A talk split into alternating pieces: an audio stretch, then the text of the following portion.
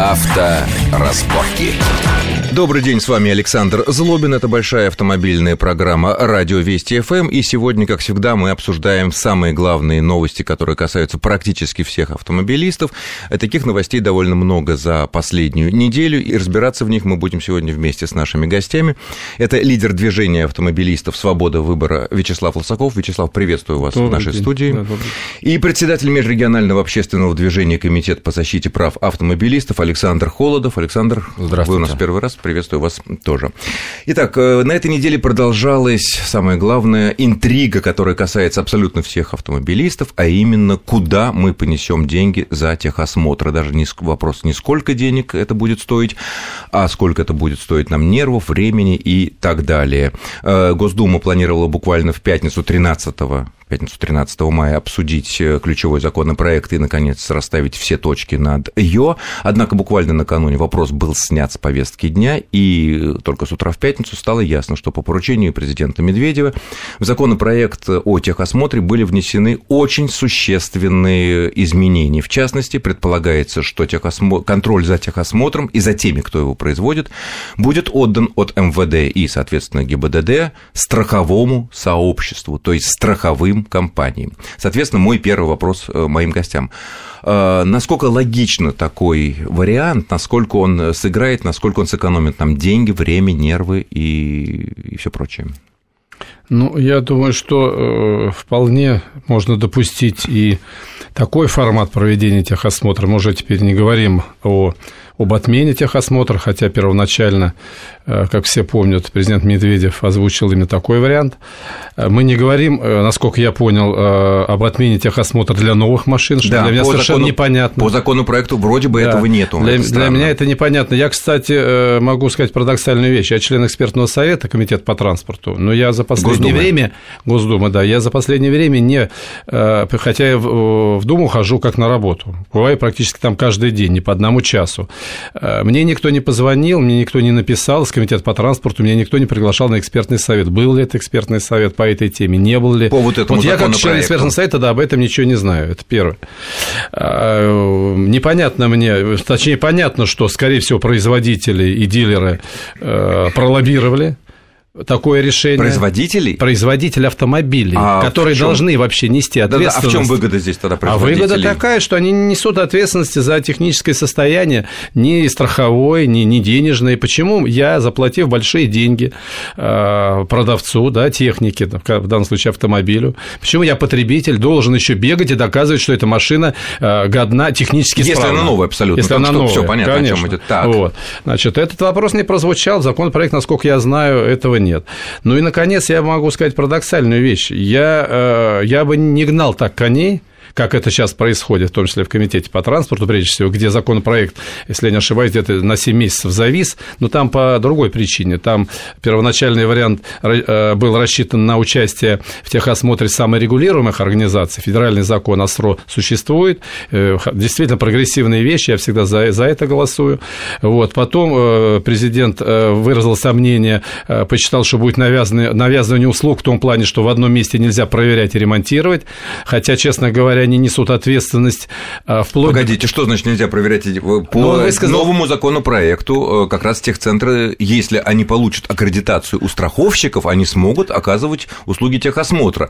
И там возникает та же самая проблема, которая постоянно тоже говорится, что они будут находить некие недостатки во время а, техосмотра а, и предлагать их за деньги вот, уже исправить. Вот, Александр, если бы, если, если бы э, значит, аккредитация шла только среди саморегулируемых организаций, которые несут коллективную ответственность за каждого из своих членов, вплоть до вывода его с рынка, потому что это э, э, закон о СРО э, предполагает передачу государственных функций общественным организациям, части государственных функций, в том числе выработку нормативов, стандартов и так далее, и так далее, то есть правил, правил существования на рынке. Если кто-то, повторяю, это нарушает, то он, выбра... он выводится с рынка. Но это очень трудно доказать. Вот. А, доказать, там, там предусмотрены механизмы проверочные, есть, конфликтные да? есть, да, специальные ну, это структуры уже детали. и так далее. Но, тем не менее, в общем... А сам факт вывода того, того сам факт того, что теперь к техосмотру ГАИ и, соответственно, МВД и не будут иметь никакого отношения. Это, на ваш взгляд, на пользу пойдет безопасности и людям? Или...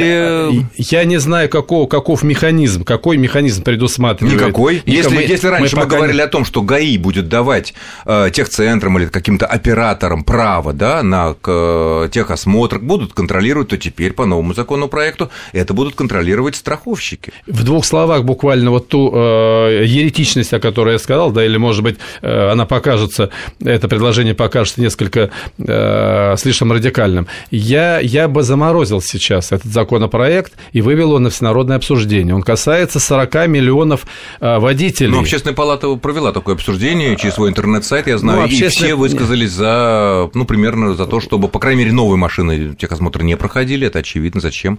Пусть ответственность несут, правильно вы говорите, и дилеры, конечно, и производители да, за свою новую машину или за предпродажную подготовку но насчет полной отмены техосмотра тоже никто все понимает, а, что... Не, вот я был вчера э, на одном из э, каналов, и там провели э, экспресс-голосование 50 за, 50 против. Но я пошутил, что 50 за – это, видимо, пешеходы, а 50% против ну, понятно. Александр, а ваше мнение относительно того, что вот ГАИ к этому отношению, вот к процедуре иметь, ну, к разработке там регламентов, скорее всего, конечно, МВД привлекут, не без этого.